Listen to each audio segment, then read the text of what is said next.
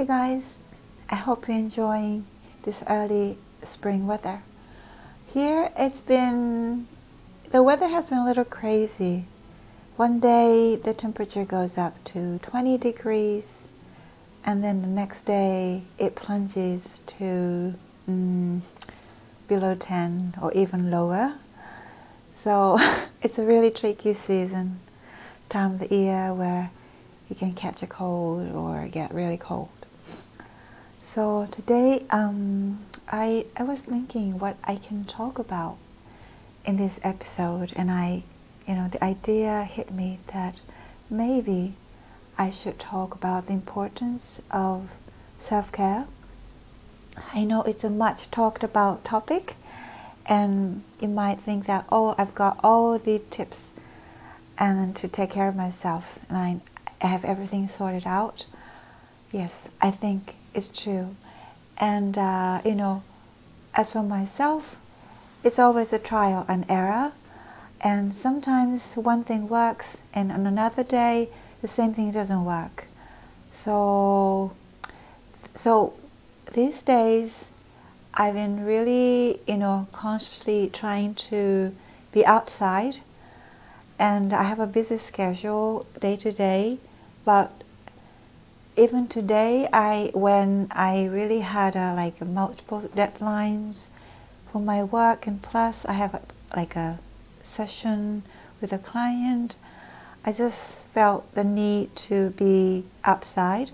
So I drove like 40 minutes and back uh, to the beach, and then with a tea, hot tea, because today was a little chilly.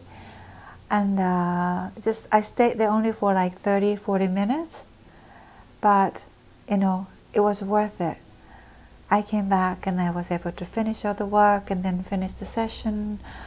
And uh, here I am relaxing after dinner.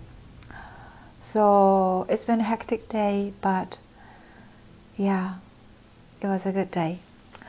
So in my case, nature, being nature, being like alone in nature basically really does the trick and also a lot of sleeping. And uh, if possible, I take a long bath and I, I use essential oils and uh, what else? I meditate a lot, pretty much every day, even just for five minutes per day. It really works for me.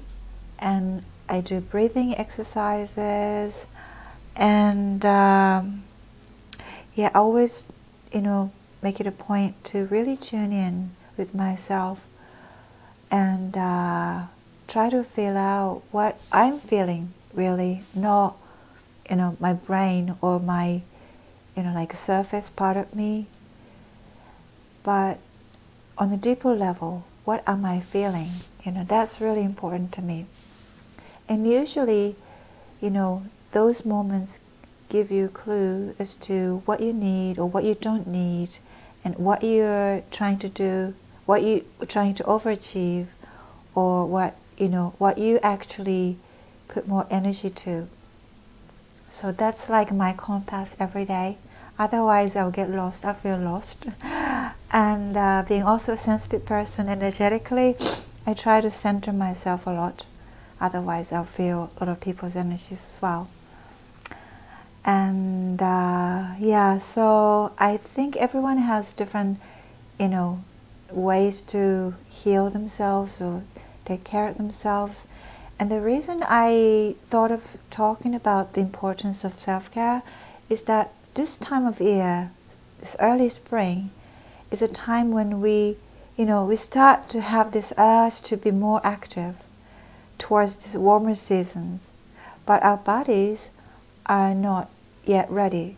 Our bodies are still like waking up, like a bear finally coming out of hibernation. I think I think they are about to here, and our bodies are finally you know getting starting to get ready for a warmer season, starting detoxing and all the stuff that we store during the winter times, and uh, so there's a little bit of a gap between our brain and mind and the body. So if we overwork ourselves, because you know spring is really a busy season for a lot of people, and um, but so we tend to overwork, we tend to over try to overachieve, but um, you know if we don't take good care of ourselves, if you don't make sure that we get good sleep every night, and uh, we have a healthy diet every day, then our body can react in the form of allergies or fatigue or cold. Because we're in between seasons and the temperatures are really fluctuating and there's this you know really we, we, we're going along with this massive change of seasons. So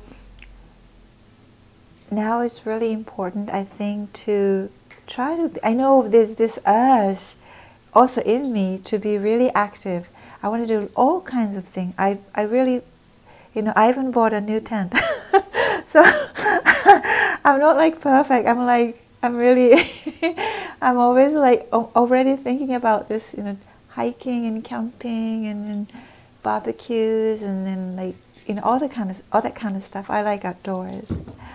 So, but you know, we have to pace ourselves and uh, value the time we spend alone at home with candles on with a glass of wine and uh, and relax. Listen to music you like that really suited you, and um, avoid exposing ourselves to like anything like overly too harsh. You know, so you know what's going on on the media outside world can really overwhelm us, and it makes us feel pressure to react, do something. But I think in truth what's happening outside ourselves, what's happening in in another, another person's life is not really our business. You know, the most important thing is to take care of ourselves and then take care of our own business. You know, if everyone can do this, and I think it's, I, I, know it may sound sim- it may sound simple, but the world would be a better and peaceful place. Okay, that's it for today. Thank you for listening. Bye.